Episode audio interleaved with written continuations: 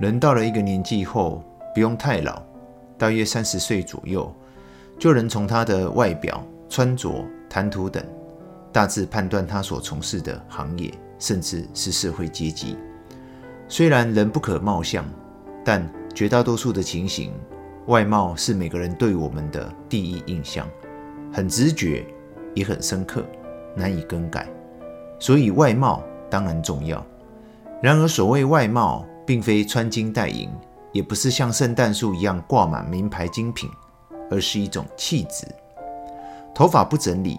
胡渣不刮，衣服松垮污渍斑斑，穿着廉价破旧的拖鞋，却又要别人给我们礼遇与尊重，这不是太为难别人了吗？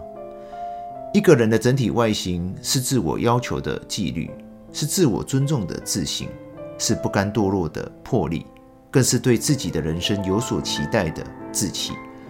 讲究是在细节里持续锻炼，是在人生阅历里不断丰富深化，